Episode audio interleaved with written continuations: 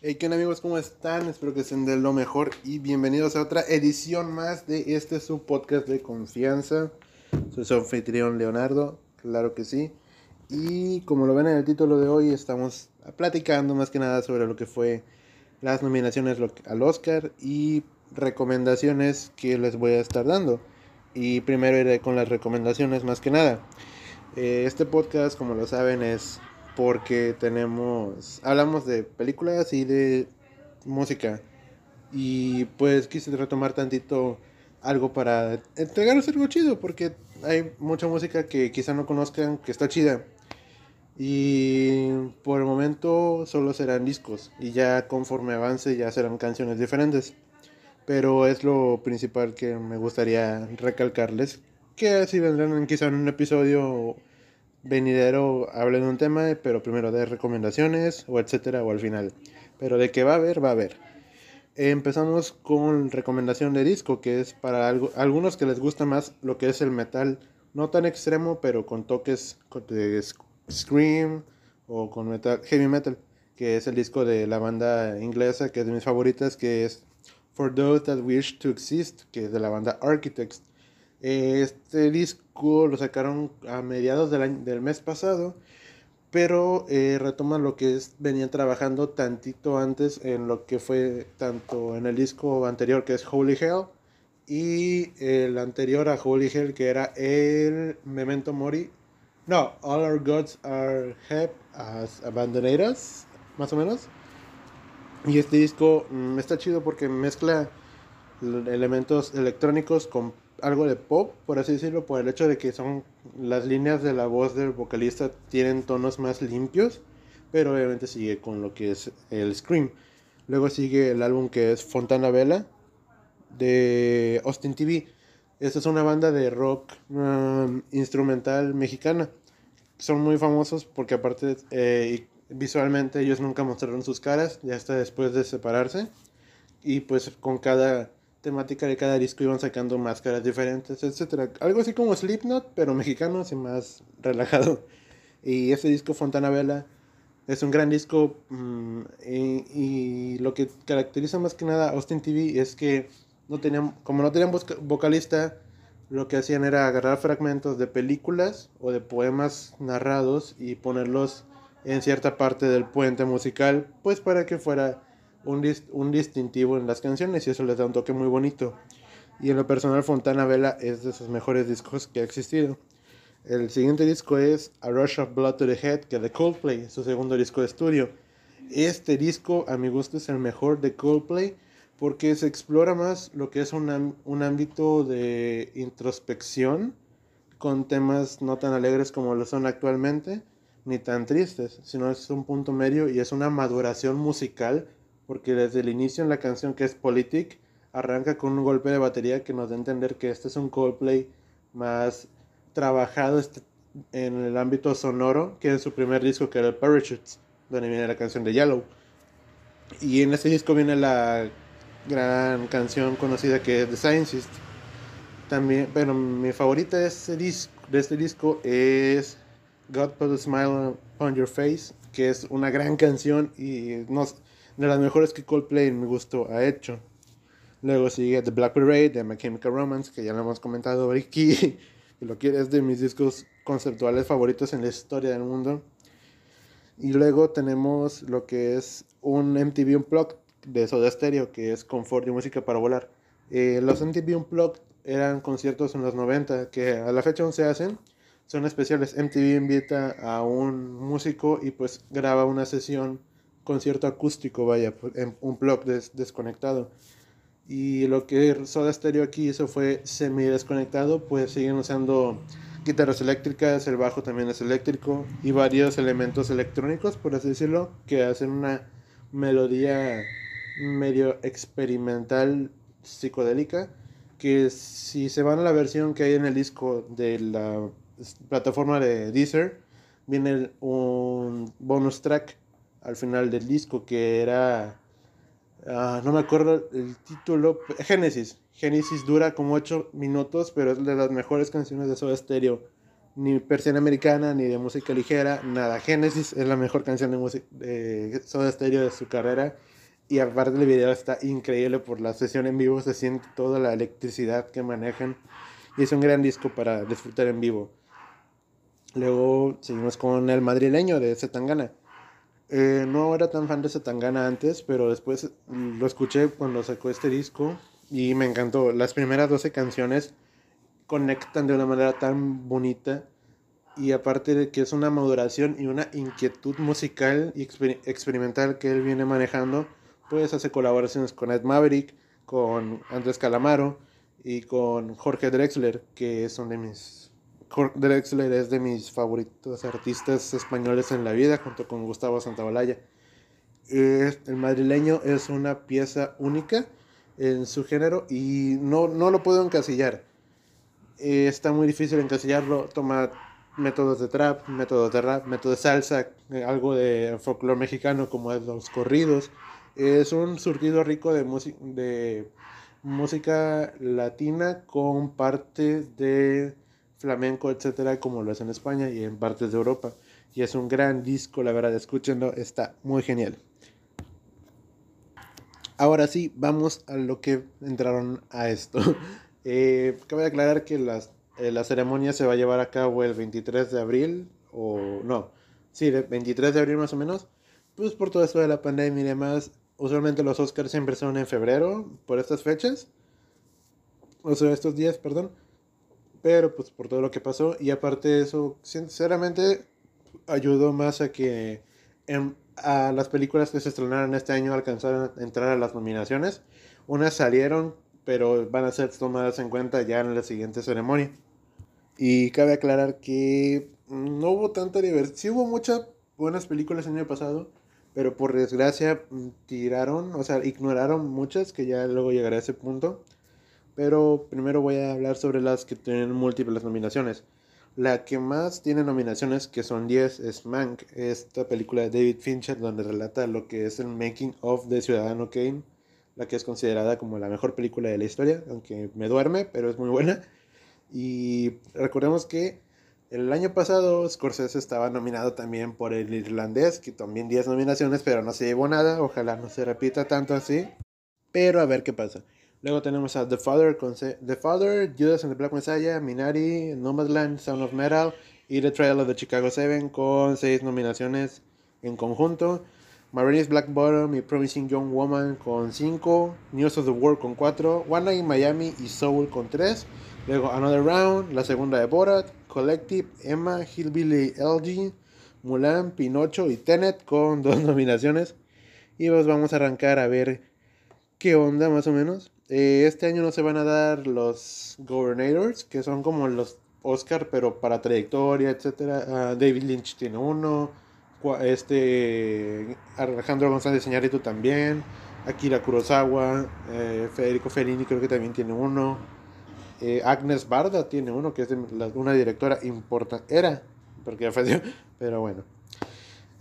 Vamos, me voy a saltar lo que es mejor corto de animación, porque no lo vi y no vi ninguno. mejor documental corto tenemos Colette a Concerto is a Conversation, The Nas Played, Hunger War y A Love Song for Natasha.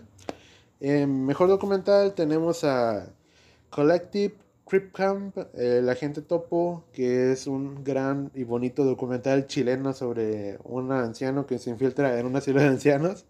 Eh, es una, es una, una gran reflexión sobre lo cual es el envejecer y lo que conlleva estar en un asilo para ancianos. El Maestro Pulpo, que está en Netflix, y Time.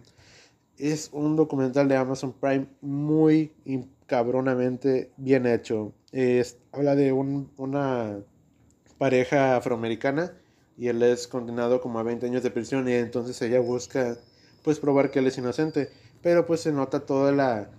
cómo van tejiversando todos los medios eh, de la justicia penal y cómo se ve el racismo hacia ellos, aunque es inocentes te lo dejan en te lo dejan saber al instante del inicio del documental y es un gran gran gran pieza audiovisual.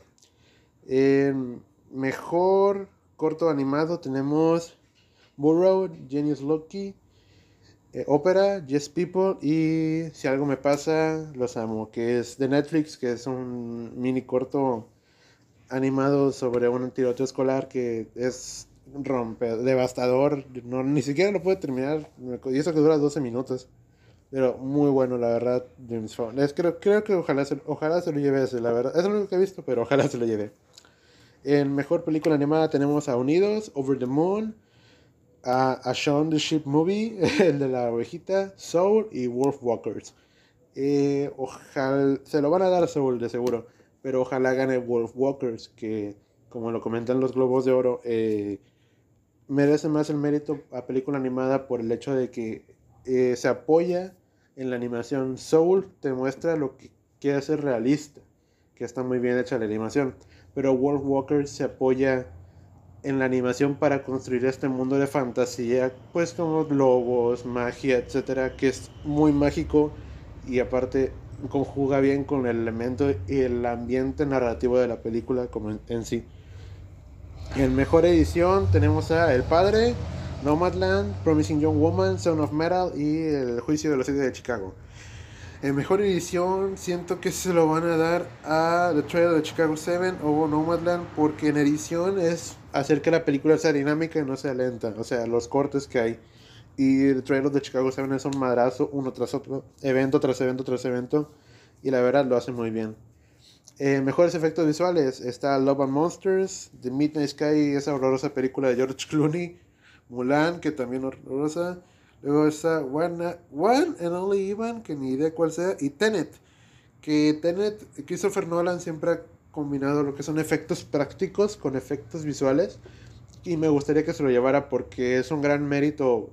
Aparte, Tenet, la escena del avión en la película lo chocaron en la vida real, no es nada por computadora y aparte salió bien. Y ojalá se la den. Christopher Nolan no es su mejor película, pero se nota que le puso empeño a los efectos especiales como siempre. En mejor banda sonora tenemos a The Five Bloods, esta de Spike Lee, donde sale Chadwick Boseman, Mank, Minari, News of the War y Soul.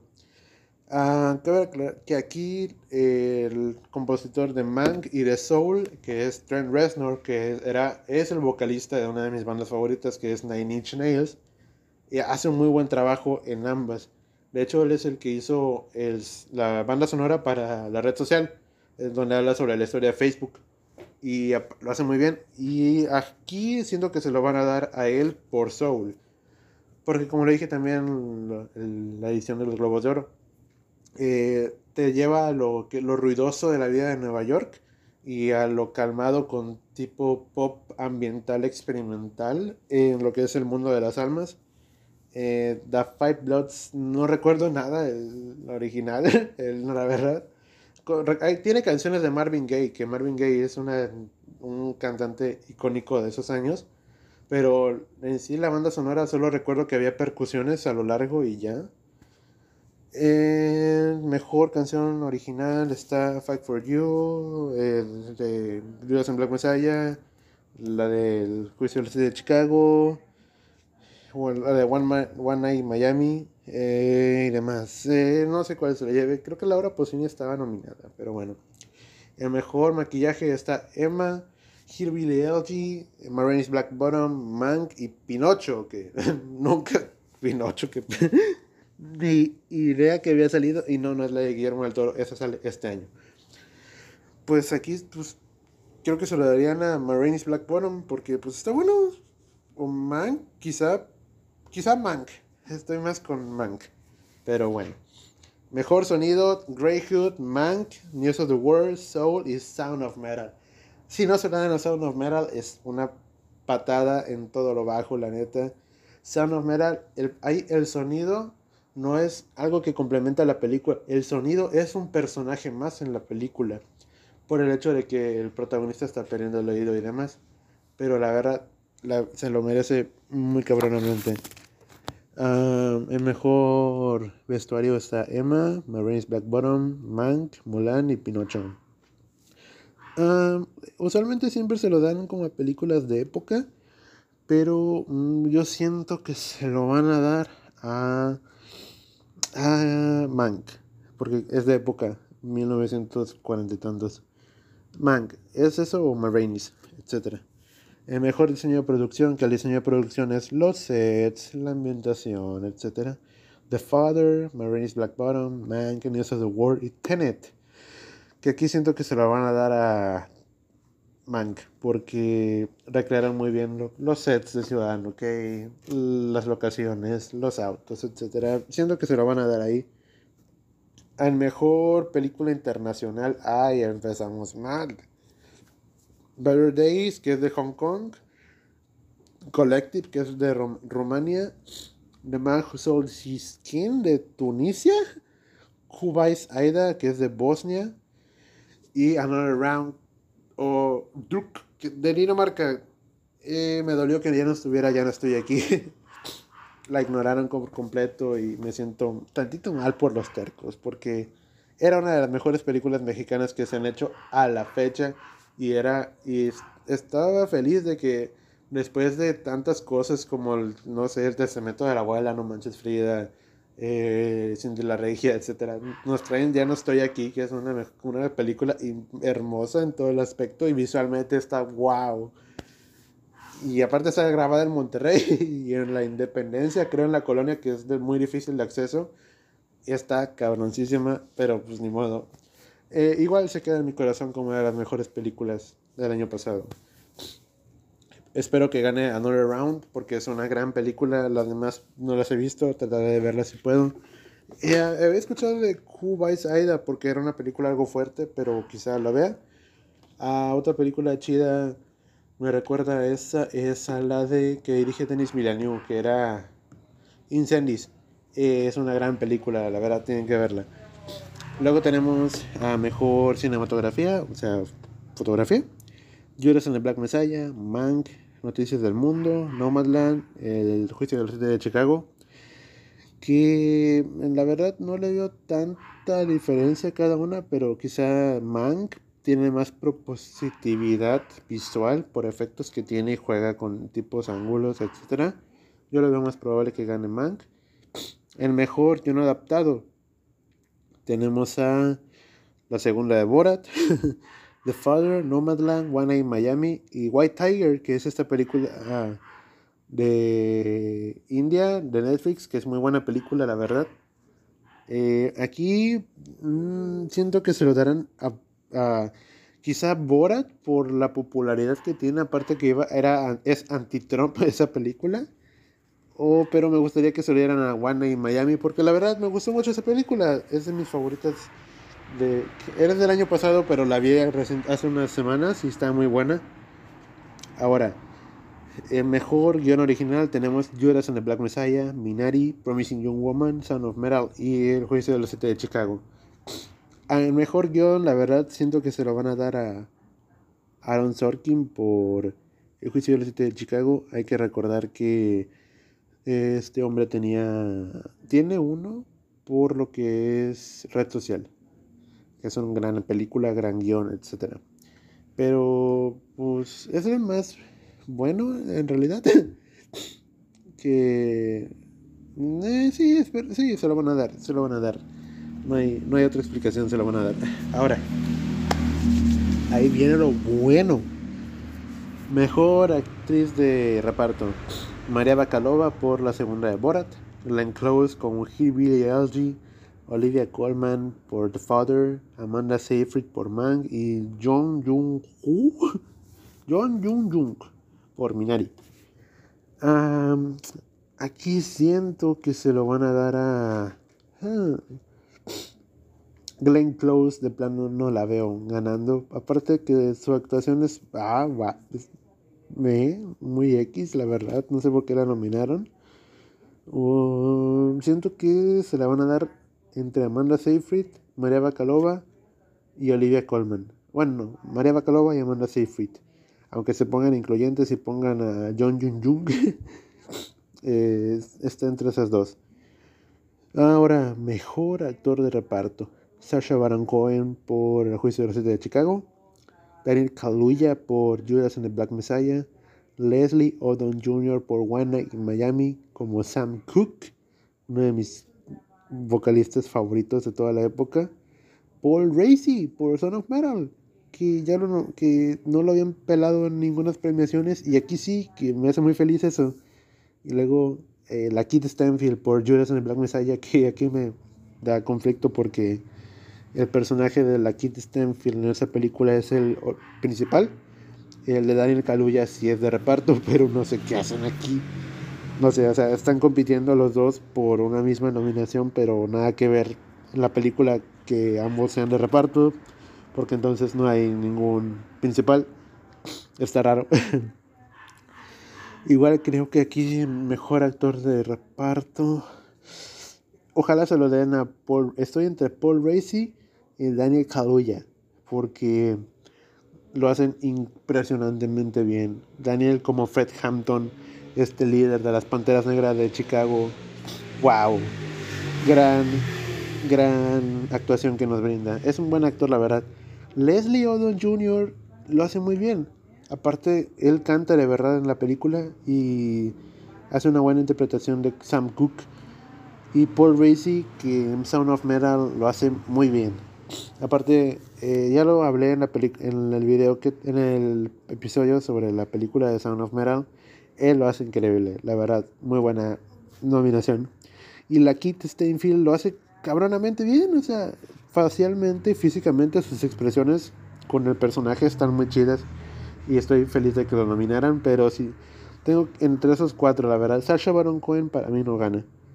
Para mí no gana entre Daniel Kaluuya, Leslie, Paul Racy y la Kid, entre esos cuatro. Y si tuviera que elegir de esos cuatro a uno, entre Paul Racy y Daniel Kaluuya, la verdad. Pero ojalá entre esos cuatro se lo ganen. Y ahora. Ay, cómo me cagan estas partes. Mejor actriz. Viola Davis por Marines Black Bottom. Andra Day por el Estados Unidos contra Billie Holiday. Vanessa Kirby por Fragmentos de una mujer. Frances McDurban por Nomadland, Putamoto, Carrie Mulligan por Promising Young Woman. Um, Andra Day ganó en los Globos de Oro, pero siento que aquí no va a ganar, así que me voy entre Vanessa y Frances, que son de mis favoritas para que ganen. Vanessa hace un trabajo hermosísimo, como una madre afligida por el que perdió su bebé y Francis carga con toda la película No la verdad. Un trabajo impresionante. Ahora, mejor actor. Uf. Mejor actor. Riz Ahmed por Son of Metal. Chadwick Boseman por Marines Black Bottom. Anthony Hopkins, Gary Oldman, Steven Yeun de Minari. Que Steven Yeun es, el, es este Glenn en The Walking Dead. Que lo hace muy bien Minari, la verdad. Me gustó mucho que lo nominaran, se lo merece. Gary Oldman, no, la verdad no siento que lo, lo hace bien, pero para una nominación a mejor actor, no. Anthony Hopkins siempre lo hace bien. Puedes ponerlo a Anthony Hopkins como un dueño de una paletería en México y lo va a hacer tan cabrón que hasta le van a dar un Oscar. Chadwick Boseman. Ah. Lo hace bien, lo hace bien, la verdad, en varios momentos. Tiene sus momentos en la película. Pero a que lo nomines para mejor actor, no. Pero pues como vimos ganó mejor actor en los Globos de Oro. Eh, y Riz, que la verdad espero que se lo den porque su trabajo es impresionante. Aparte, todos estos, los anteriores, su carrera ya es muy conocida. Steven Jones salió de Walking Dead, Gary Oldman es Gary Oldman, Anthony Hopkins es, es, es Anthony Hopkins, Chadwick pues ya es bien conocido por Black Panther y las franquicias de Marvel, pero Reese viene elevando su trayectoria apenas y espero que se lo den porque sería un gran impulso a su carrera y aparte su actuación es puramente Chadwick lo hace bien en partes, pero Reese carga con toda la película y eso para mí tiene más peso. Era la nominación, pero bueno. A ver qué pasa. Ay, esas cosas de veras de la vida. Pero bueno, esperemos que gane, que, que gane, que gane, la verdad. Todos lo hacen bien, pero tengo mis favoritos claramente. Mejor director, Lee Isaac Chung por Minari, Emerald Fennell por Promising Young Woman, David Fincher por Mank, Thomas Vinterberg por Another Round y Chloe Zhao, que tiene... Ah, ahora esta categoría es más extranjera Eh, tiene a 3, 1, 2, 3, 4, 5. De los 5 nominados, solo dos son americanos, Emerald Fennell y David Fincher. Y lo que es Lee Isaac, Thomas Vinterberg y Chloe Zhao, bueno, son extranjeros. Chloe creo que tiene, tiene nacionalidad americana también, pero tiene descendencia asiática. Pero bueno, Lee, Isaac y Thomas Vinterberg son los extranjeros. Eh, a ver, a. Se lo van a dar a Chloe Zhao. Nomadland es muy buena película, la verdad, pero ojalá se lo den a Thomas Vinterberg. Thomas Vinterberg en Druk. Thomas Vinterberg es un gran director. Tan solo hay que ver Jackten, la que tiene con Max Mikkelsen también, que es de 2012. Es una gran película, hermano. Un gran thriller. Oh, lo, recuerdo y se me ponen de punta los pelos. Pero ojalá se lo, Yo estaría feliz si se lo dieran a Thomas Vinterberg. Aparte que lo, ha venido haciendo las cosas muy bien. Pero se lo van a dar a Chloe Zhao. Pues por eh, que lo, lo hace bien, la verdad. No tengo problemas con quien lo gane. David Fincher no siento que tenga que estar nominado, pues porque no es lo más fuerte de la película, la dirección. Siento que hubieran estado, hubieran nominado mejor a la directora de Never Rarely Sometimes Always, que es muy buena película. Ahora, venimos. Mejor película del año. The Father, Judas and the Black Messiah, Mank, Minari, Nomadland, Promising Young Woman, Sound of Metal y Trial of the Chicago 7. A ver. The Father es sobre una hija que va descubriendo que su padre tiene este que se le olvidan las cosas ya por la vejez. Buena película. No la he visto, pero dicen que está buena. por algo está nominada. Lloras de Black Messiah habla sobre un bro adolescente afroamericano que es capturado, que es no, que es creo que lo atrapan robando carros y lo van a detener en la cárcel, pero el FBI llega y lo aprovecha para infiltrarse en las Panteras Negras, que era este movimiento antirracista radical en Estados Unidos en ese momento. Mank habla sobre la creación de Ciudadano Kane. Minari habla sobre una familia coreana que emigra a Estados Unidos. Y lo que es también Nomadland habla sobre una mujer que pierde todo por allá de la recesión de 2008, cuando hubo la gran, la, no, la caída de la bolsa más o menos. Ese tema lo tocan más que nada en The Big Short. Muy buena película que es. Luego tenemos Promising Young Woman, que trata sobre una chava que una amiga de ella es violada y entonces decide dejar la carrera para irse a clubes de noche donde finge estar ebria y pues un hombre que se quiere aprovechar pues se la lleva. Y ya estando solos pues lo aprovecha para torturarlo ella él. Y después tenemos a Sound of Metal un baterista que pierde el oído de un día para otro. Y el juicio de de Chicago que es es histórica por así decirlo eh, porque según eh, lo, de lo que va la película es que hacen un juicio en Chicago a siete personas porque iban a ser, entre los siete representaban a varios colectivos sociales, estudiantes, hippies, etc.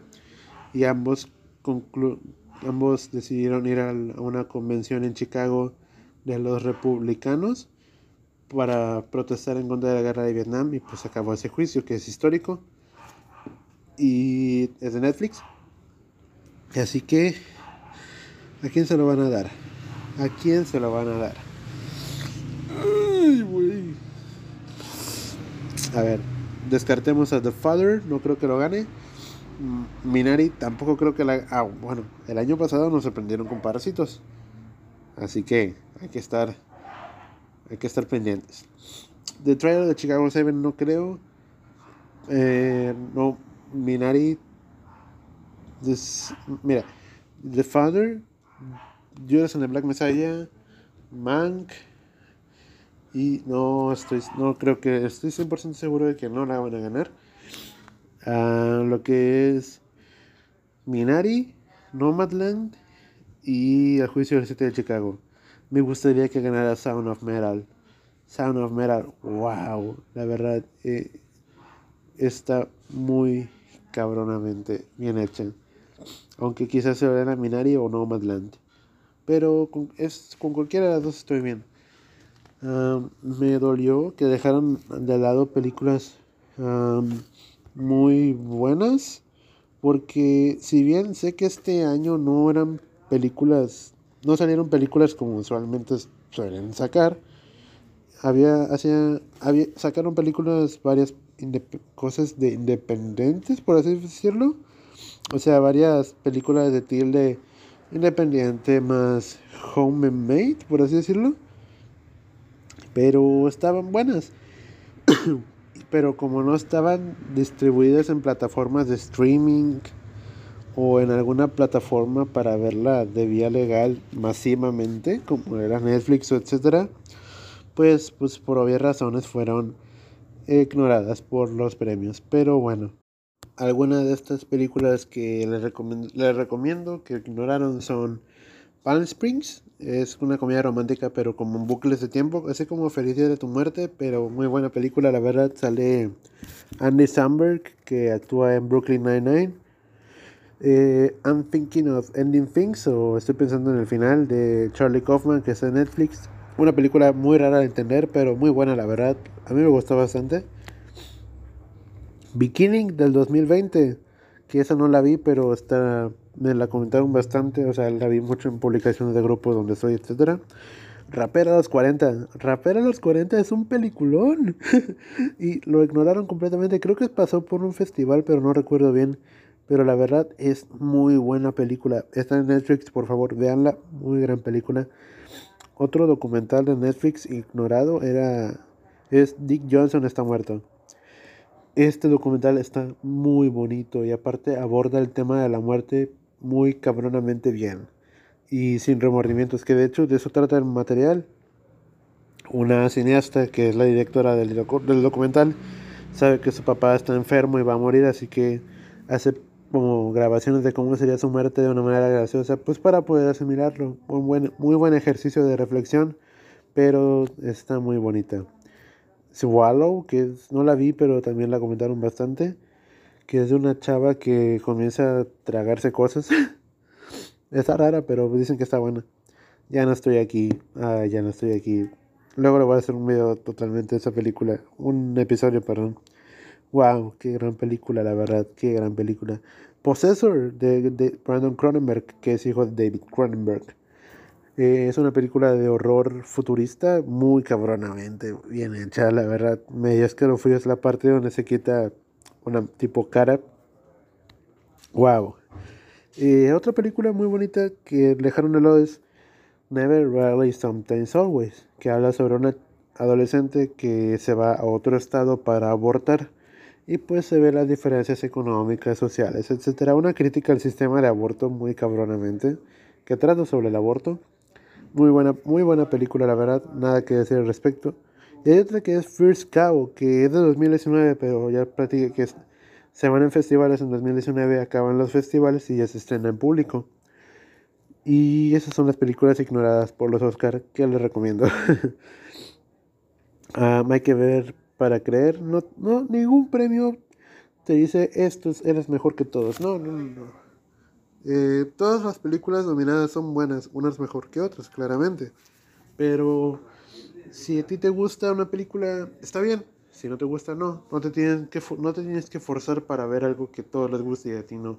Si quieres intentarlo, inténtalo. Y si te gusta, chido. Si no, no. Así es todo en la vida y en el cine también.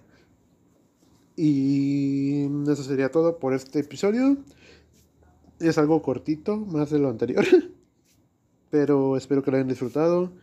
Y cuando sean las entregas de la ceremonia, voy a estar comentándolo, obviamente. Y nada, así que espero que lo hayan disfrutado, que lo hayan pasado bien. Así que les deseo buenas buenos días, buenas tardes, buenas noches, madrugadas. Cuando sé que lo están escuchando. Recuerden seguirme en mis redes sociales como LeoEsp en Instagram y en Twitter es leoesp02. Y nada, así que un saludo y chao.